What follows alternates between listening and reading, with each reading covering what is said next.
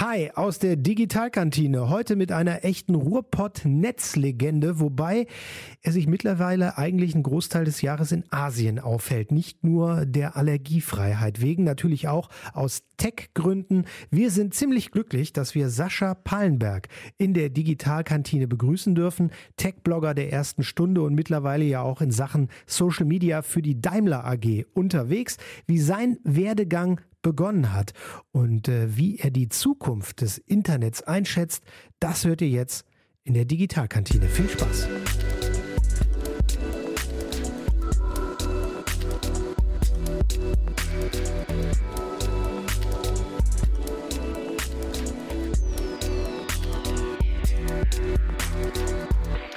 Wunderschönen guten Tag. Äh, Lars und Philipp wieder hier von der Digitalkantine. Und heute zu Gast Sascha Pallenberg, ein Stern, äh, ja, der den Namen Sascha trägt. Ist das äh, so von der Anspielung her verstanden, ne? ähm, äh, lustigerweise hat die Firma, für die ich arbeite, diesen ähm, Drei-Punkte-Stern überhaupt nicht im Logo. Das wäre nämlich Mercedes-Benz und ich arbeite ja für Daimler. Okay, alles klar. Das ist der feine Unterschied. Ich, ich, ich, ich meine, ab Karlsruhe ist es schon schwer zu erklären, was Daimler überhaupt macht. Ja, von daher ist das schon okay. Auf jeden Fall erstmal super äh, großes Dankeschön, dass du dir die Zeit für uns nimmst. Ähm, und äh, vor allen Dingen, du bist ja ein Podcaster der ersten Stunde. Du hast uns gerade im Vorgespräch schon erzählt, wie viele Podcast-Folgen du äh, aufgezeichnet hast. Da werden wir beiden natürlich äh, so leicht rot. Ähm, kann man jetzt nicht sehen, weil ja, wir ich bin schon rot. Podcast aufzeichnen äh, über online. Und du sitzt heute, Sascha, mal nicht in Taiwan.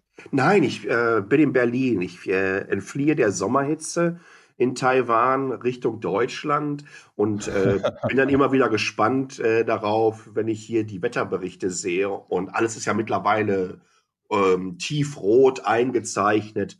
Und ich denke mir, ach mein Gott, ein schöner, milder Frühling das hältst du, glaube ich, aus. Ich meine, Wettertalk funktioniert im Radio natürlich immer mega gut, aber das ist nicht unser Thema heute. Wir sind in der Digitalkantine und äh, dich haben wir eingeladen, weil du einfach eine Geschichte zu erzählen hast. Normalerweise ist unser Format immer so auf eine halbe Stunde angelegt. Ich weiß nicht, ob die heute reicht, weil du bist äh, ja ein digitaler Nerd seit der ersten Stunde. Ähm, Kannst du dich erinnern, wann du zum ersten Mal mit der Digitalisierung mhm. in Berührung gekommen bist mhm. oder wann du für dich gemerkt hast, das ist mein Ding? Ich glaube, um wirklich ganz weit auszuholen, ähm, war, glaube ich, der allererste Taschenrechner. Natürlich der klassische Casio, äh, den es früher gab und die übrigens immer noch so verkauft werden und immer noch so, wie wir uns gerade alle vorstellen, mit diesen großen Tasten in den Büros auf diesem Planeten äh, rumstehen.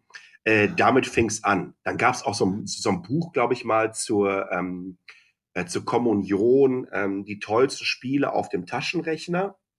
Äh, dann ging das dann so weiter, dass mein Dad, als ich so sechs oder sieben Jahre alt war, das erste Telespiel, so hießen die ja damals noch, mhm. nach Hause brachte, an den Schwarz-Weiß-Fernseher anschloss und wir Pong gespielt haben äh, gegeneinander. Und ja, da konntest du auf einmal so Pixel mit so einem Drehregler über den Screen schieben. Und äh, dann war ich mehr oder weniger schon richtig angefixt. Dann 81, 81, 82 müsste es gewesen sein. Äh, wiederum mein Dad äh, kam zum ersten Mal mit einem, einem, kleinen Rechner von seinem Arbeitskollegen nach Hause. Das war ein ZX81 mit 1 Kilobyte RAM. Ähm, heute hat, glaube ich, ich glaube, das, das Brot, was ich gerade am Frühstücksbuffet gegessen habe, hat mehr Speicherplatz gehabt als dieser erste Rechner. War auch, war auch schneller. Ähm, je, Folientastatur sechsfach belegt, ja.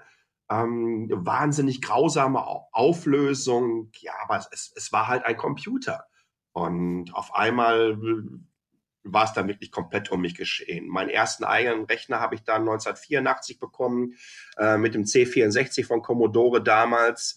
Ähm, als dann aber wirklich für mich das dann absolut Klick gemacht hat, das war, glaube ich, 1985, als ich mein erstes Modem hatte und äh, zum ersten Mal rauswählen 85. konnte. Ja.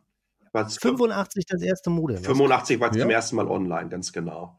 Ähm, das waren äh, 300 Baut, also um das, äh, dass du das alles noch weißt. Ne, das sind, ähm, ich, ich weiß sogar von welchem Hersteller es war, von Escom. Auch das werde ich nicht vergessen. Das musstest du damals noch mit so einem Klettverschluss am, am, am Hörer festmachen. Ach ja, ja, und, ja klar, stimmt. Ja. Also äh, äh, wirklich, es hat sich alles auf dem Bildschirm so aufgebaut, ne? mit den äh, die, die, die Buchstaben, die sich von links nach rechts so über den Bildschirm ergossen, so langsam, wie so ein, wie so ein Fernschreiber. Ähm, das hielt leider nur etwa vier Wochen. Äh, die meisten Mailboxes oder BBS-Systeme, so hieß das damals, waren an der Westküste der USA. Es gab damals noch keine Telefon-Flatrate und nach vier Wochen kam dann die Telefonrechnung nach Hause und da war das Modem dann erstmal weg äh, für einige Zeit. Mhm, aber das sind halt so diese Momente gewesen, wie sich das dann einfach so skaliert hat äh, bei mir. Und ich mir dachte, ähm, für mich war das Modem die Eskalation vom Drucker, weil der Drucker war eigentlich so die erste Stufe, dass ich etwas aus meinem Rechner rausbekommen habe. Und mit dem Modem konnte ich dann jetzt nicht was ausdrucken, aber ich konnte auf so einem, auf so einem schwarzen Brett irgendwo in einer Mailbox in, in San Francisco eine Nachricht hinterlassen und am nächsten Tag hat da jemand drauf geantwortet. Und das war horizontsprengend mhm. gewesen, absolut horizontsprengend. Da ist jemand, der ist, äh, weiß ich, 10.000 Kilometer weg und, und, und der antwortet dir 13-jährigen Dötzken äh, äh, da auf, auf, auf, auf, auf deine Sprüche. Und ähm, ja, und dann ist es einfach so weiter äh, eskaliert, ne, bis es dann wirklich erschwinglich wurde. So 92 äh, CompuServe, wo du noch für jede einzelne E-Mail zahlen musstest. Mhm, ähm, mhm. aber die hatten dann halt die ersten Chatrooms gehabt. Und da habe ich mich ja mit einem US-Amerikaner und Japaner eine halbe Nacht unterhalten. Und, und, und auch das war toll, weil ich glaube, da hat man so die Power des Netzes äh, zum ersten Mal, oder ich persönlich mhm. zum allerersten Mal erlebt, weil da sind zwei Typen aus völlig unterschiedlichen Kulturkreisen, die mit einem anderen Background aufgewachsen sind und äh, religiös und politisch natürlich auch anders beeinflusst sind. Und äh, wir stellen fest, dass wir letztendlich gleich ticken, ja, und äh, dass wir halt komplette Nerds oder Geeks sind und diese Liebe zum Netz uns eigentlich zusammengebracht hat. Und ja, das sind einfach so diese Sachen, wo man so ein bisschen ähm, ja wehmütig zum Teil äh, ran zurückdenkt an diese, an diese Anfangsjahre des Netzes und mit wie viel Enthusiasmus und Leidenschaft man da unterwegs war, wie klein die Community auch noch war und wie, wie, wie offen und hilfsbereit das ist. Und heute, ich will, ich, ich will nicht gleich von einem Extrem ins andere schießen, aber heute habe ich oft das Gefühl, dass wir die Vorzüge und die wahnsinnigen Vorteile, die das Netz uns bietet, äh, äh kommunikativ kaum beachten. Also wenn ihr euch mal Nachrichtentrends und so weiter anschaut, sondern mhm. wir können uns in einer Tour mit äh, den diversen Hate Speech Sachen und äh, da ist wieder was passiert und so weiter auseinandersetzen, was ein bisschen schade ist. Du wirst ja irgendwann dann auch im Laufe deines Lebens im jugendlichen Alter vor der Entscheidung gestanden haben oder von deinen Eltern gesagt bekommen, Jung, du musst irgendwann Geld verdienen.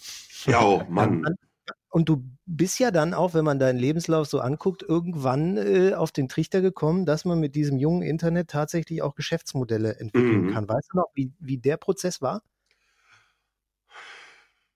Der Prozess war eigentlich wirklich, ich bin, ich bin 30 geworden, also es ist mittlerweile jetzt auch schon 17 Jahre her ähm, und sitze mit meinem, meinem besten Kumpel äh, vor den vier Rechnern, die ich damals hatte und dachte mir, ach, weißt du was, irgendwas muss passieren. Also so einen völlig ethisch-moralischen bekommen.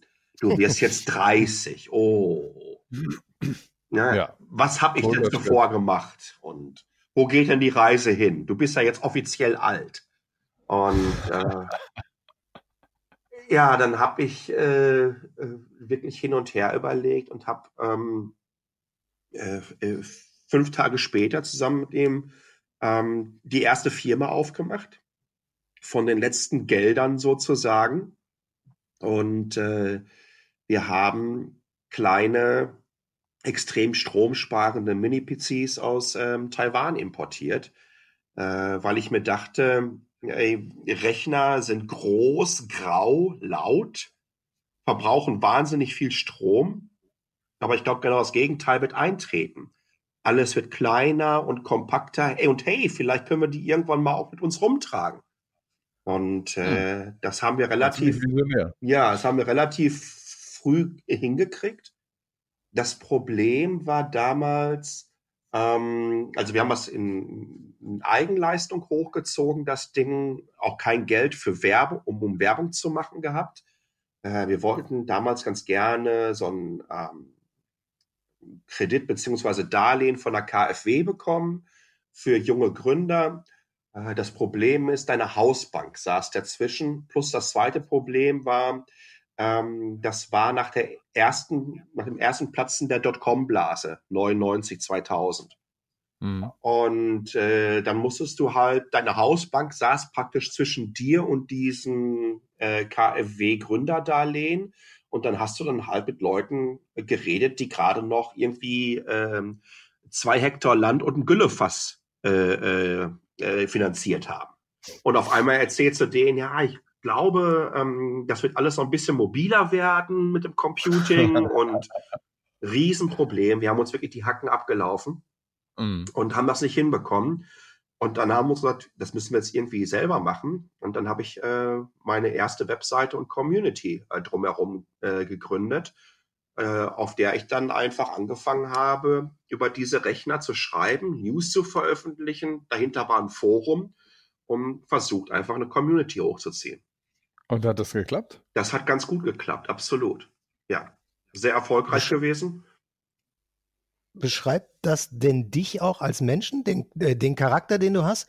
Einfach mal drauf los, risikofreudig zu sein? Oder war das, bis du 30 warst, eher alles in sicheren Verhältnissen und äh, ganz normal? Und irgendwann kam die Erscheinung. Ah, ich glaube, viele Computer. Ja, das ist ein guter Punkt. Ich glaube, dass äh, bis zu meinem 30. Geburtstag ich das alles als viel zu kompliziert angesehen habe. Ja, dann muss man aber doch sich da auskennen und muss jenes machen. Und wie mhm. sieht das denn überhaupt aus mit Steuerberater? Und da muss doch auch ein Anwalt haben und so weiter und so fort.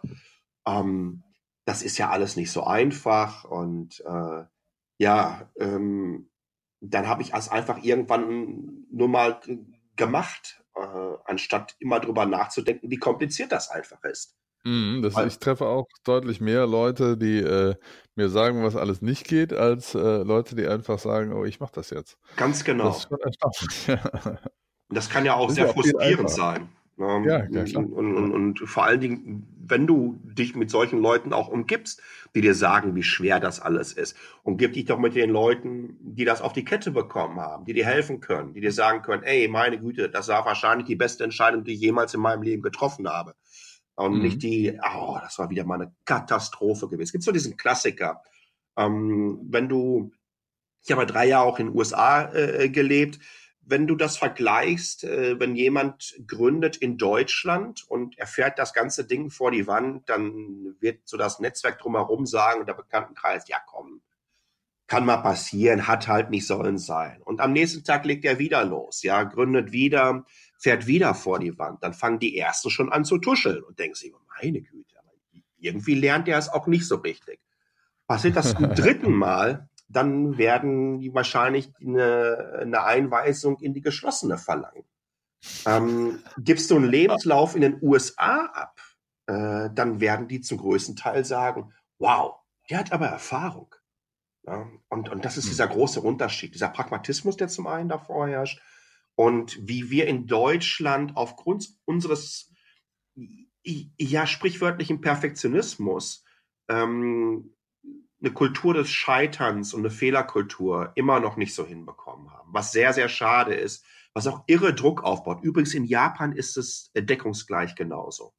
Mhm. Mhm. Also da hätte ich jetzt gesagt, das ist wahrscheinlich noch krasser, oder?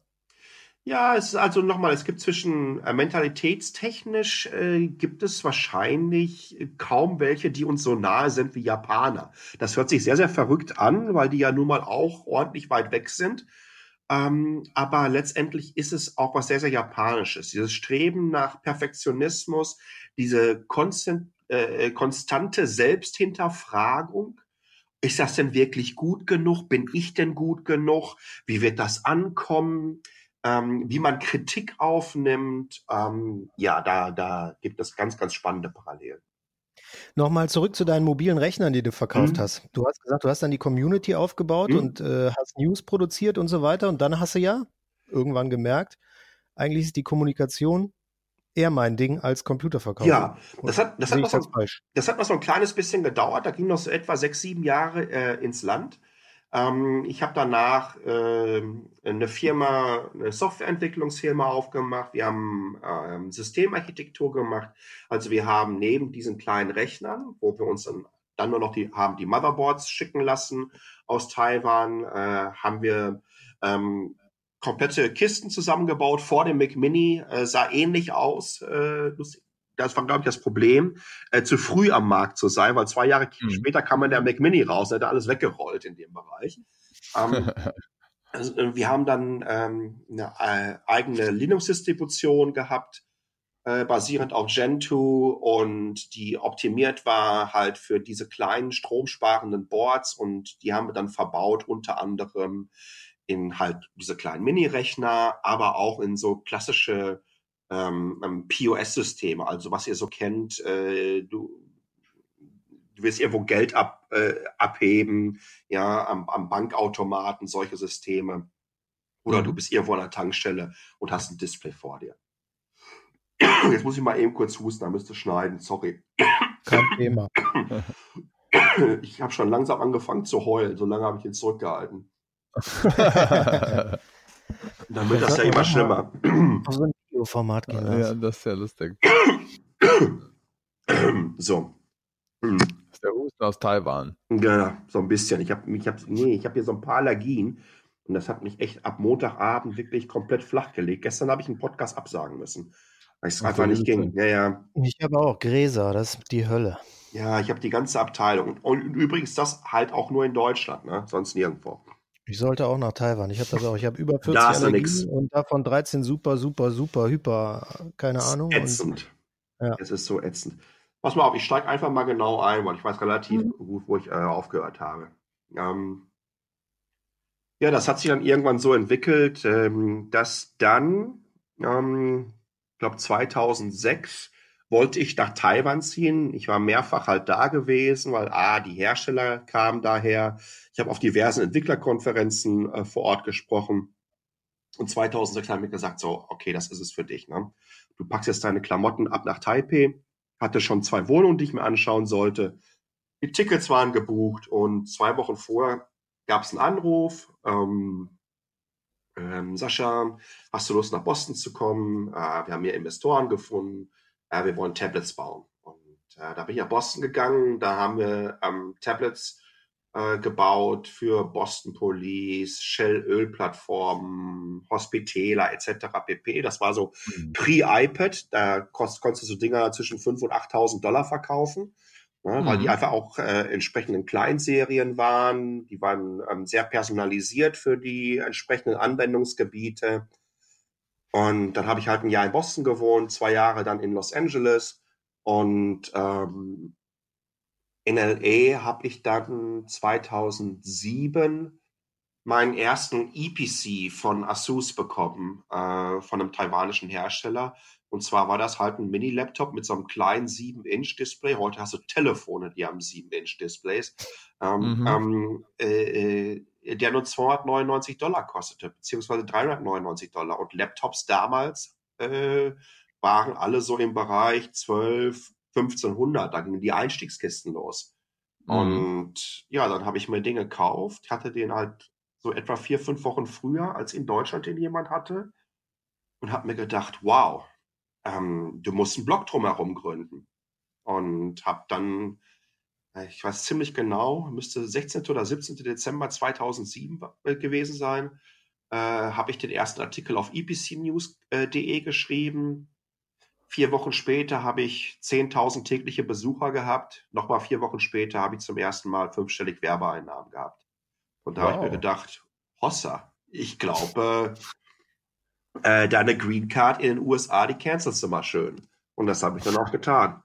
War Schreiben denn äh, immer schon dein Ding? Weil ich sag mal, ich bin jetzt, ich gehe jetzt mal den klassischen deutschen Weg. Wenn man hier ja. schreiben will, muss man erstmal zur Zeitung und Volontariat ja. und keine Ahnung. Und du legst einfach los und zack, 10.000 Follower. Ja, also nochmal, ich hatte A, das Glück gehabt, ich habe ja vorher schon ähm, ähm, nahezu Tech-Journalismus gemacht. Ja, also wenn du äh, acht Seiten Testbericht über ein Motherboard schreibst, äh, dann mhm. musst du irgendwo in einer gewissen Art und Weise zumindest ein kleines Talent fürs Schreiben haben, weil letztendlich ist es eine furztrockene Angelegenheit. Ja, also irgendwie musst du da schon überlegen, äh, was du äh, daran spannend machen kannst. Ähm, dann war ich aber in diesen Jahren äh, in den USA, auch, bin ich auch sehr, sehr stark beeinflusst worden durch die US-Tech-Blogging-Szene. Dann ganz klar ähm, aus UK, ähm, Mike McGee ist definitiv ein großes Vorbild von mir. Der hat die Inquirer und The Register gegründet.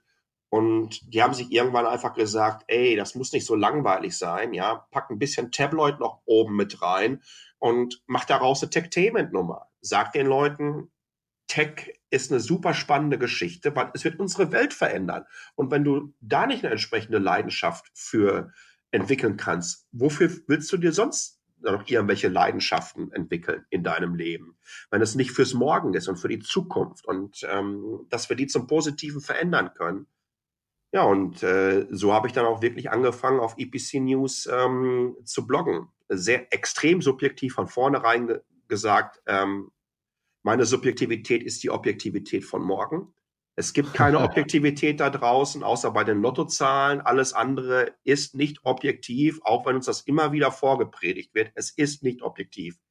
Und, und, und deswegen lebt das doch aus genau dieses Subjektive. Und sei auch mhm. direkter. Sag den Menschen nicht, ah, das ist eher so durchschnittlich. Äh, äh, es, es, es gibt, ergibt keinen Sinn, durchschnittliche Produkte zu bauen. Ja, keiner von uns geht in eine Pizzeria und sagt, ich nehme die durchschnittlichste Pasta oder die durchschnittlichste Pizza, die sie hier auf der Karte stehen haben. Das wird nie jemand machen. Dieses Beispiel gefällt mir. Niemand will durchschnittliche Produkte haben. Und wenn es durchschnittlich ist, dann ist es im Vergleich zu guten und sehr guten und exzellenten Produkten letztendlich scheiße.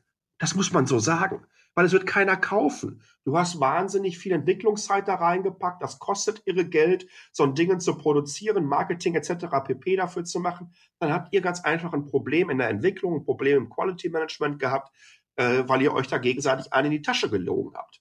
Und, und das habe ich dann sehr, sehr direkt dann auch äh, in Testberichten so gesagt, ähm, womit dann auch einige Firmen durchaus ein Problem hatten. Mhm. Da muss ich jetzt direkt mal einhaken, weil heute bist du ja, wie äh, wir eben schon gehört haben, bei Daimler. Mhm. Und hast da auch eine Redaktion aufgebaut. Inwiefern kommt es denn da zu äh, Konflikten oder Problemen, wenn du diese Authentizität dann auch leben mhm. willst? Mhm. Okay, äh, ganz, ganz wichtig. Also ich bin in einen Bereich reingekommen, ähm, der sich Corporate Media nennt, wo wir entsprechende Redakteure haben. Es sind eine ganze Menge Leute, seitdem ich zum Daimler gekommen bin, äh, Februar 2017 dazugekommen. Und ja, natürlich habe ich auch ähm, äh, mithelfen können, dass äh, das Team bzw. dieser Bereich so ähm, aufgestellt ist. Man muss meinen Job äh, immer als eine Art von, naja, ähm, eine Kombination aus äh, Inhouse-Consultant, Markenbotschafter und freien Radikal sehen. Ja, also weil ich äh, A, immer noch in Taiwan wohne und das große Glück habe, dass ich, in, dass ich wirklich an alle Bereiche und Marken innerhalb dieses Gesamtkonzerns ähm, andocken kann.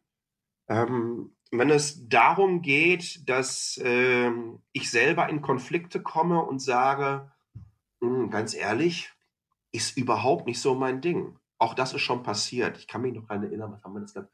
So vor anderthalb Jahren haben wir ähm, ein, ein, Konzept äh, SUV von Maybach vorgestellt.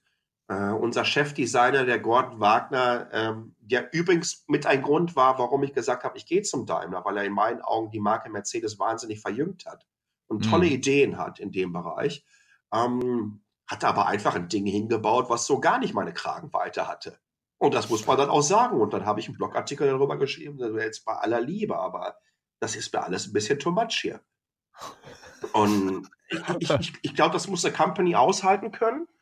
Ja, ich, mhm. ich mag ja auch wahnsinnig viele andere Sachen von ihm. Oder ich sag mal, wenn ich schreibe unsere, unsere Rennberichte von, ähm, von den Formel 1 Rennen, weil ich ein wahnsinniger Motorsport-Fan bin. Zeit mhm. meines Lebens. Und ähm, da wird es einfach jedes Wochenende extrem schwierig, weil wir verdammt nochmal jedes Rennen gewinnen und es nach der ersten Kurve letztendlich schon entschieden ist.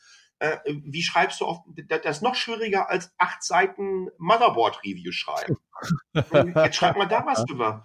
Und dann musst du irgendwann mal sagen, ey, bei aller Liebe, aber das ist, also das war jetzt hier sponsert bei Valium, dieses Rennen. Ne? Ähm, aber wenn man über Daimler spricht, das ist ja echt ein Weltkonzern. Mhm. Inwiefern musste sich denn die, die Inhouse-Kultur dann auch erstmal ändern, dass man äh, das dann auch zulässt? War das, war das auch ein Weg, der erst gegangen werden musste oder war das kein Problem? Weil ich sag mhm. mal so, wenn ich jetzt äh, aus meiner Journalistenlaufbahn äh, über Unternehmen nachdenke, wie da die Kommunikation ist und wie kompliziert das ist mhm. mit äh, Unternehmen, bestimmte Wordings alleine, die ja. passen müssen und, und, und, und, und, und dann auch noch bei Daimler. Da stelle ich ja. mir mega heftig vor. Oder liege ich da völlig falsch? Sind die bei Daimler völlig locker? Das ist ja, ähm, also ich sage es immer wieder ganz gerne, wenn ich auch mal auf so Konferenzen spreche über, über Entwicklung von Kommunikation und wie sich Kommunikation im Wandel befindet. Diese ersten beiden Worte, äh, äh, die ich beim Daimler gelernt habe, das war zum ersten Abholen. Äh, da wusste ich nicht, oh, was ist denn Abholen? Muss ich jemanden zur Kantine bringen oder wie auch immer? Und wenn du dann deine erste E-Mail mit 50 Leuten in CC bekommen hast, dann weißt du genau, was Abholen ist. Ne? Also ähm, es geht dann auch darum, ähm, dass alle Bescheid wissen, was da gerade los ist. Und das Zweite war einfach Prozesse, was ich äh, vorher nur in einem judikativen Zusammenhang äh, kannte.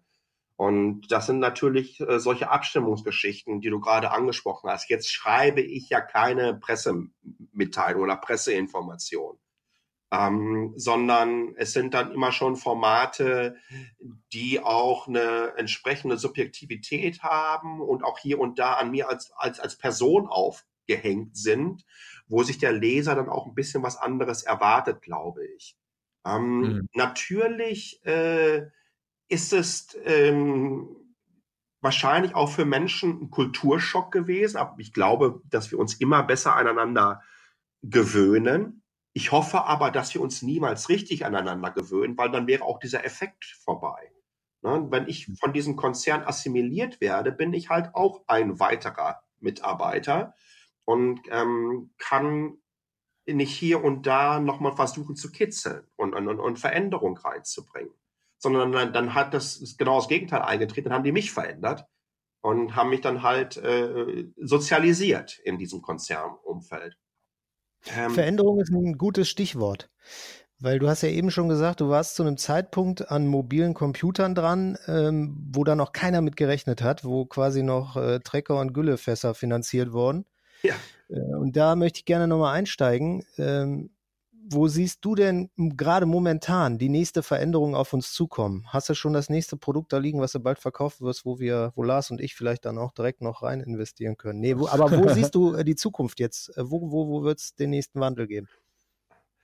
Ich hätte jetzt erst gesagt, ja, ich habe eine Idee, insbesondere nachdem ich in einer Tour jetzt auch hier in Berlin überall diese E-Scooter und so weiter äh, rumfliegen sehe und äh, diese diese äh, Fahrräder, die ohne Docks an jeder Straßenecke stehen und äh, sehe andere und darauf Menschen, äh, insbesondere auf den E-Scootern, ähm, die die für Wegstrecken nutzen, die sie auch locker per Pedis hätten zurücklegen können. Da ich mir gedacht, meine Güte, ich mache so ein neues Micromobility-Startup äh, auf und verkaufe was, das nennt sich Schuhe. Das ist ganz, vor allen Dingen, wenn du siehst, was für Menschen da draufstehen, denkst du dir, meine Güte, beweg dich. Es tut dir gut und du wirst länger leben. Mhm. Und ähm, aber ansonsten, äh, im Moment habe ich keine großartige Idee. Ich glaube auch, dass wir, ähm, wenn du, also es gibt, äh, wir werden zwei, sagen wir mal drei, vier Entwicklungsstränge haben, die ganz, ganz spannend sein werden.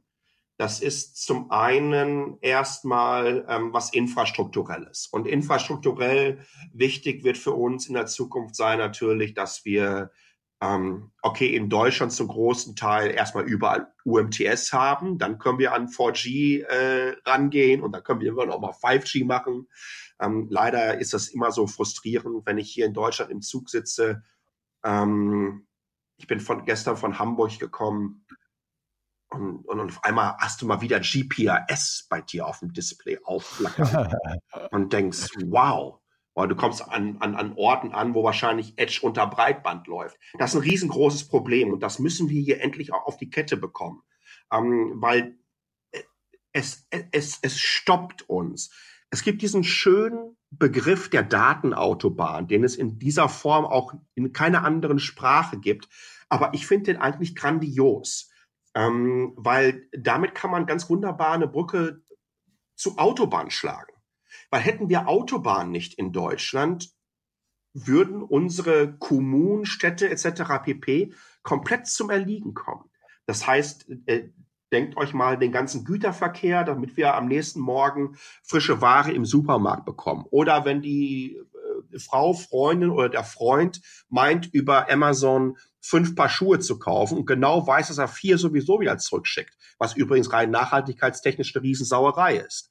Ähm, mhm. Das wird alles nicht funktionieren, hätten wir nicht dieses, ja, das ist, das ist, das, das ist wie ein Grid, ja, das, das sind wie die Blutgefäße unserer Gesellschaft, äh, die wir da aufgebaut haben, unsere Autobahn. Es wird nichts funktionieren.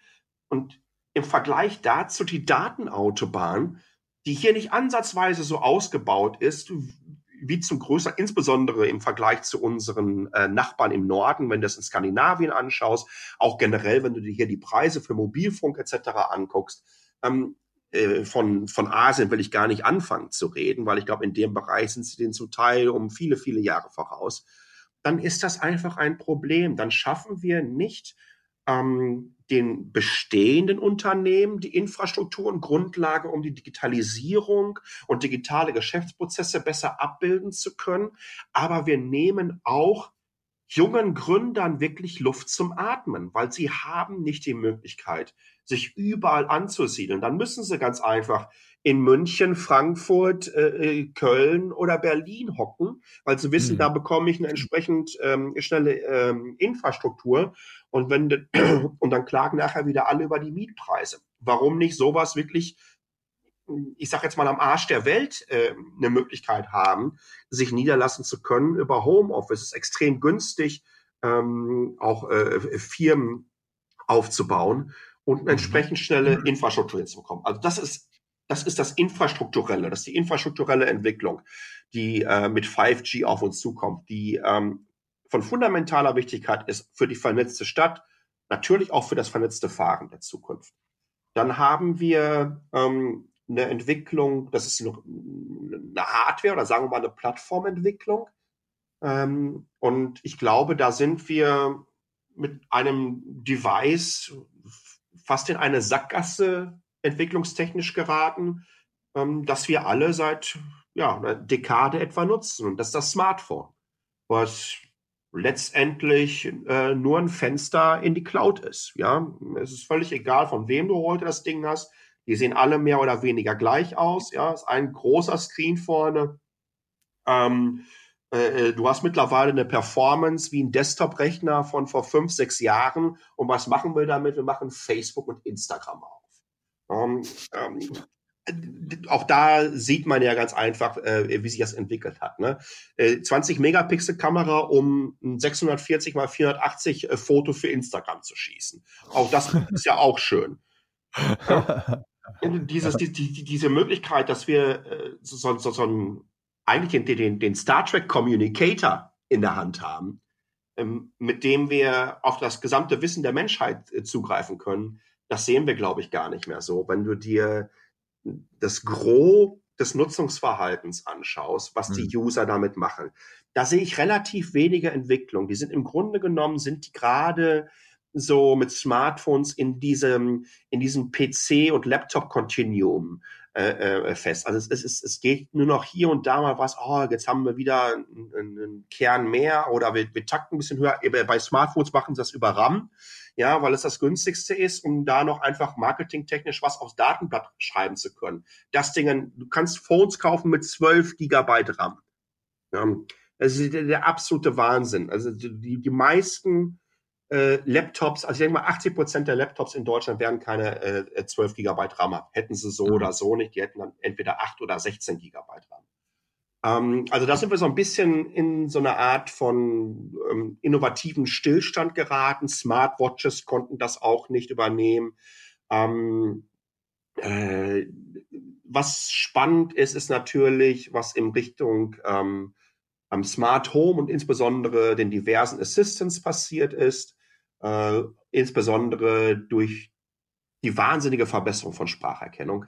Du kannst heute auch im Deutschen, äh, bin ich mir sicher, wenn ihr euer WhatsApp aufmacht und ihr nutzt die Sprachangabe anstatt zu tippen, äh, wird es mit 99,9%iger Sicherheit weniger Fehler aufweisen, wenn das ganze Ding durchgetippt ist und zehnmal so schnell sein, als wenn du es eintippst. Ja, mhm. so gut. Da muss ich übrigens äh, kurz ein, einwerfen. Ich habe letztens das Glück gehabt, mal äh, äh in der neuen A-Klasse Test zu fahren mhm. und ich habe dieses Hey Mercedes ausprobiert. Ja. Und äh, ich muss wirklich sagen, also aus meiner Sicht schlägt das Alexa und ja. Äh, Siri und alles um Längen. Ja. Das, weil ich nuschel ja gern mal ein bisschen, äh, vor allen Dingen, wenn ich morgens müde bin.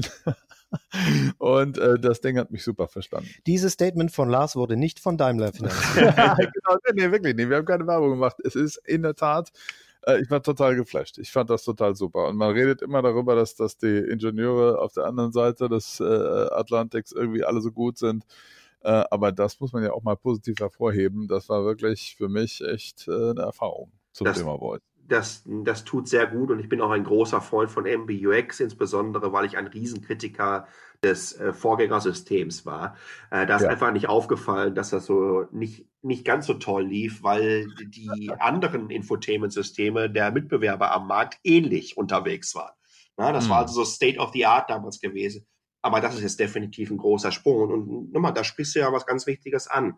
Also diese Voice Assistants, ähm, ähm, die werden immer wichtiger. Und damit kommen wir eigentlich zum, zum nächsten großen Gebiet und das ist ganz klar ähm, KI und Machine Learning und alles, was damit zu tun hat. Mhm. Ähm, wenn ihr euch anschaut, in welche Richtung ähm, sich ein Google bewegt, ähm, dann sind wir im Moment wirklich an diesem Punkt und ich bin mir ganz, ganz sicher, dass nicht nur ihr, sondern auch Zuhörer da draußen, wenn ihr euch mal selber hinterfragt, wann ihr mal so Momente hattet, äh, wo ihr in die Adresszeile eures Browsers gegangen seid und ihr wolltet was suchen und ihr tippt so die ersten zwei, drei Buchstaben ein oder das erste Wort und auf einmal kommt diese Combo schon an. Ja. Ähm, es gibt einen ganz, ganz ähm, ja, visionären Satz, äh, zum Teil noch ein bisschen erschreckenden Satz von Eric Schmidt. Den müsste der so vor sechs, sieben Jahren mal äh, gesagt haben. Und ich, ich war auf dem Mobile World Congress in Barcelona und habe seine Keynote gesehen. Und da sagte der, wir bei Google arbeiten daran, dass wir dir die Ergebnisse liefern, bevor du überhaupt weißt, dass du danach suchen willst. Und mhm. dies, an diesem Punkt sind wir mehr oder weniger. Also wir sind wirklich so äh, on the edge äh, in, in, in, in dieses Zeitalter. Und da ist Google ganz klar äh, federführend. Ne? Wenn ihr euch anschaut, äh, wie solche großen Netzwerke arbeiten, dann hat alles äh, vor allen Dingen damit zu tun, insbesondere wie sich deren ähm, KI-Weiterentwicklung ähm, gestaltet, damit zu tun, was haben die an Daten zur Verfügung. Der sogenannte Knowledge Graph, ne? das ist also der Datenschatz, äh, den jedes dieser Unternehmen, auf denen die sitzen, zur Verfügung hat. Und da ist der von einem Google nun mal eine Ecke besser aufgestellt als der von einem Facebook oder von einem Amazon oder von einem Apple. Und mittlerweile machen die einfach echt so abgefahrene Sachen. Im letzten Jahr auf der Google I.O., also die 2018er Ausgabe, ähm, da gab es dieses, ähm, dieses äh, ich meine, Google Duplex hieß es, äh, mhm. wo der Assistant für dich automatisch einen Anruf ähm, tätigte äh, in einem Restaurant, um äh, Tische zu bestellen.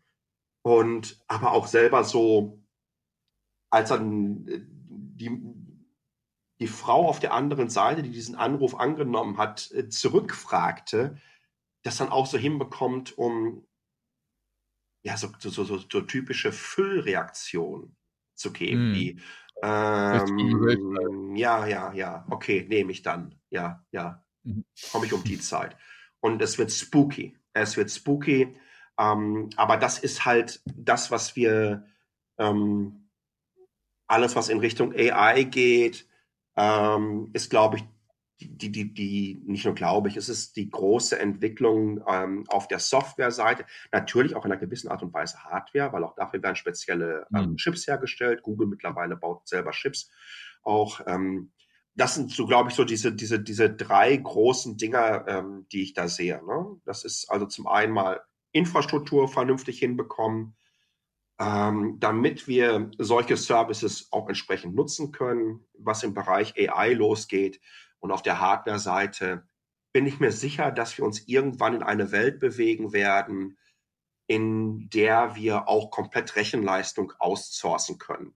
Ähm, mhm. Also wenn ihr dann, Entschuldigung, wenn ihr, äh, ihr noch nicht mal mehr so einen dicken Prozessor in eurem Smartphone braucht, sondern es letztendlich noch ein Display ist und wir alles aufgrund der, ja, es ist, es, ähm, gibt so einen, so einen Spruch oder so eine Bezeichnung des äh, sogenannten Ubiquitous Computing, was wirklich überall äh, sein wird. Ähm, ähm, dass du dann überall halt auf Daten zugreifen kannst. Im Grunde genommen eine wahnsinnige Großrechenanlage äh, bei dir am Smartphone äh, haben wirst. Und ich glaube auch, dass ähm, diese Voice Assistant ähm, nochmal besser und besser werden und dass diese Hearables, ähm, so kann man sie dann bezeichnen, ähm, noch persönlicher und individueller werden. Übrigens, ähm, shameless Plug an dieser Stelle, aber wie gesagt, ihr habt den ja äh, schon mal vorgeschlagen.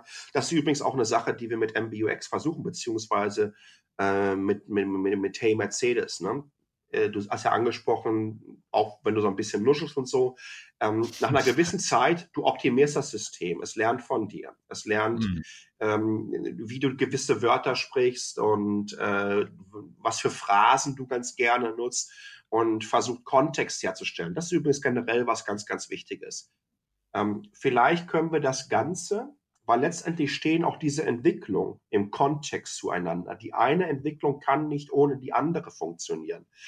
Ähm, wir bewegen uns halt im, inzwischen schon im Zeitalter des Kontexts. Und Kontext, den passenden Kontext herzustellen, ist so wichtig. Deswegen ist es möglich, dass ein Google äh, weiß, wenn ich auf der Webseite bin, ja, und ich lese mir dann schon zum speziellen Thema irgendetwas durch und bleib irgendwo an einer gewissen Stelle ähm, ähm, ähm, hängen für längere Zeit. Und der Google-Bot weiß so einigermaßen, oh meine Güte, wenn er auf dieser Stelle so lange hängen bleibt, dann wird er wahrscheinlich gerade in dem Bereich irgendwo was lesen. Und auf einmal hat er schon Kontext und kennt den von dir. Ja, und, und, und kann so mhm. etwas miteinander verknüpfen. Das Zeitalter des Kontexts, ich glaube, das ist, glaube ich, so das Dachthema. Das war mehr oder weniger ein schönes Schlusswort, weil ich gucke auf die Zeit. Wir sind weit über die äh, halbe Stunde drüber, aber eine Frage möchte ich noch stellen, weil die in deinem Lebenslauf auch irgendwo äh, markant ist, dieser Umzug aus dem Ruhrpott nach Taiwan. Ja. Was vermisst du in Taiwan am Ruhrpott? Also was fehlt dir da aus Dortmund? Ähm, ich muss dazu sagen, ja, ich muss dazu sagen, ähm, als ich mit 18 damals, ich glaube, ich war so Mitglied Nummer 4 oder 5000 erst gewesen, meinen Mitgliedsantrag äh, bei Schalke abgegeben habe, war es ein Riesenproblem, äh, den Personalausweis zu zeigen und da stand dann Geburtsort Dortmund drin. Und das konnte ich dann so einigermaßen damit rumkriegen, indem ich sagte, meine Mama hat sich ja bis nach Gelsenkirchen geschafft, weil wir wohnten in Waldrop und das war halt näher ran. Ähm, Nee, beziehungsweise meine Mom wohnte damals, glaube ich, auch schon in, in Dortmund. Also irgendwie haben wir es so hinbekommen. Ähm, ich bin durch und durch ein Kind des Ruhrpots, absolut. Ich habe auch in Bochum und in Duisburg gewohnt. Ähm, ich liebe ähm, diese rohe Herzlichkeit des Ruhrpots. Ähm, diese, diese Direktheit, ähm, ähm, was sich übrigens äh, vergleichen lässt mit New Yorkern. Ja, die sind auch so in your face und geradeaus und die sagen dann auch mal, was willst du Ziegen darstellen? Und jeder denkt schon, meine Güte, warum hat er den Ziegen? Was habe ich ihm falsch gesagt? Nein, war Spaß gewesen. Ähm, dass es im Grunde genommen ähm, ein Kompliment war. Und man das ja auch nicht zu jedem sagt.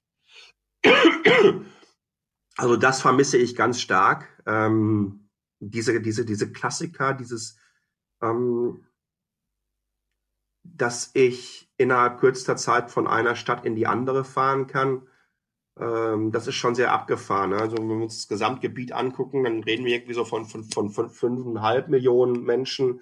Mittlerweile lebe ich in einer Stadt, da sind sieben Millionen Menschen, aber wahrscheinlich auf ein Zehntel der Fläche des Ruhrgebiets. Ähm, das heißt, äh, auch das ist eine andere Welt. Ich habe es immer geliebt, wie grün der Ruhrpott ist. Äh, in völlig konträr zu dem, was viele Menschen über den Ruhrpott denken. Ähm, und ja, ich habe auch dieses, äh, diese ganzen Klassiker, die auch zum Teil aussterben, ne? so das Bütchen an der Ecke. Ähm, wenn ich in Dortmund äh, beim Kumpel bin, gegenüber ähm, ist eine Bude, da wird Bergmannsbier verkauft, das finde ich großartig. Ähm, ich mag dieses Traditionelle, diese, ähm, die, diese Tradition von, ähm, das sind ja auch Werte, die der Ruhrpott über, ähm, sagen wir mal, 150 Jahre in etwa vertreten hat. Und das sind eine ganze Menge mit, mit, mit, mit, ehrlicher Arbeit, mit dem Verlassen aufeinander. Das Kumpeltum äh, hat eine ganze Menge basiert auf gegenseitigen Respekt und dass man sich gegenseitig hilft. Ähm, die Internationalität des Ruhrpots, weil es nun mal der erste große Schmelztiegel der Nation war, sei es in den äh, 30er Jahren, dass viele ähm, aus dem damaligen Ostpreußen, jetzigen Polen in Ruhrpott gekommen sind, dann in den 60er Jahren, Ende 50er Jahre ähm, die erste ähm, Welle der, damals nannte man sie noch Gastarbeiter ähm, aus Griechenland, Türkei und Italien. Und mit dem bist du einfach aufgewachsen. Ja, für mich war das das Normalste der Welt. Und äh, ich habe also heute noch Freunde, türkische Freunde, die sind definitiv deutscher, als ich es jemals sein könnte.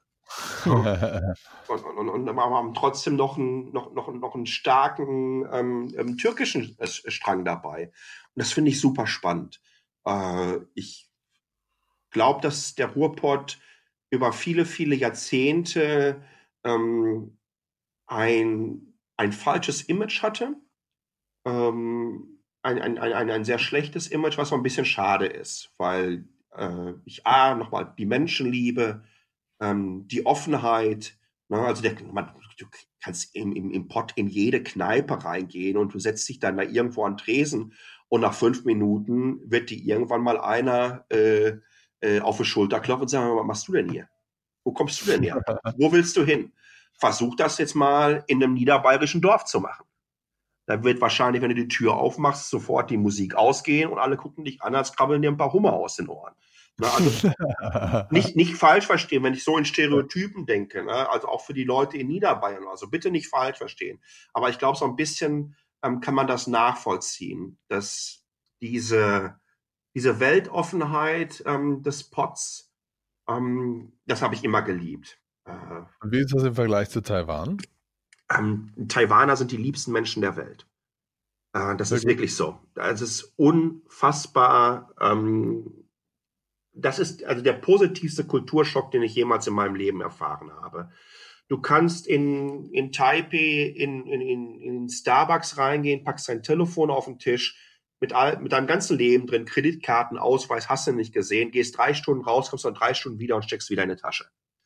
Das ist so, also so der Klassiker. Es wird nie jemand irgendwas klauen. Oder ich bin jedes Jahr noch während meiner Mobile Geek Zeit so von fünf, sechs Lesern besucht worden. Und äh, mit denen habe ich dann oft mal den Test gemacht. Ich habe denen eine Karte in die Hand gedrückt oder Google Maps auf dem Telefon auch, aber mit der Karte ist noch viel, viel anschaulicher. Stellt euch mal hier auf den Bürgersteig und dann warten wir mal ab, was passiert und wie lange das dauert. Und dann war das immer so das 10 bis 15 Sekunden Spielchen. Dann hielt dann immer jemand an, sprachen kein Wort Englisch, kein Wort Deutsch natürlich nicht und versuchten dir dann irgendwie zu helfen. ja, und, und, und, haben noch ein Taxi für dich bestellt. Dem Taxifahrer dann auf Chinesisch gesagt, da und da und da bringst du ihn hin. Ja, das sind so Sachen, oder ich, das ist mir noch letztens passiert, äh, vor, vor vier Wochen. Äh, wir haben so monsunartige Regenfälle. Also wirklich, du, du, du bist in fünf Sekunden, wenn du einmal Wasser den Kopf bekommst. So kommt das da runter. Und das Ding fängt an 200 Meter, bevor ich ins Office komme von der Mittagspause. Und ich so, oh, ja, du hast eh verloren.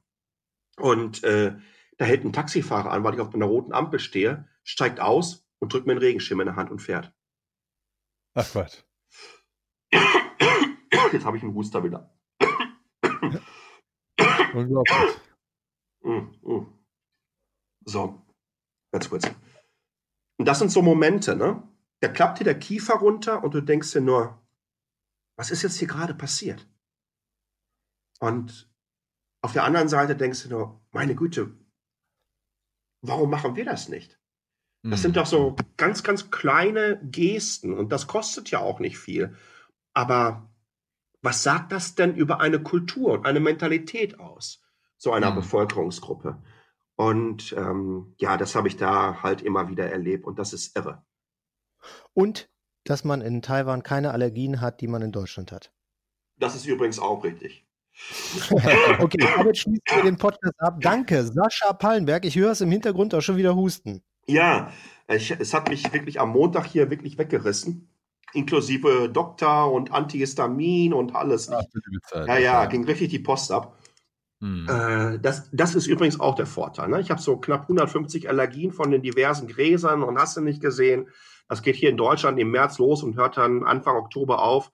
Da drüben habe ich nichts. Und der Moment, weil du zum allerersten Mal frisch gemähtes Gras riechen, Rasen riechen kannst, ähm, das ist auch was ganz Besonderes. Alles klar. Vielen Dank, Sascha Pallenberg. Ich danke euch für die Zeit. Dass du die Zeit genommen hast. Danke. Und empfehle uns gerne weiter. Das mache ich, ich, natürlich. Äh, ich nehme für mich mit, du bist irgendwie wie ein Schwamm. Du saugst die Digitalisierung in allen Ecken der Welt auf und äh, fringst sie dann aber auch Gott sei Dank in deinen Blogs wieder aus, ne? Das versuche ich zumindest, ja. Mach weiter so. Vielen Dank. Vielen Dankeschön. Dank. Tschüss. Tschüss. Ciao.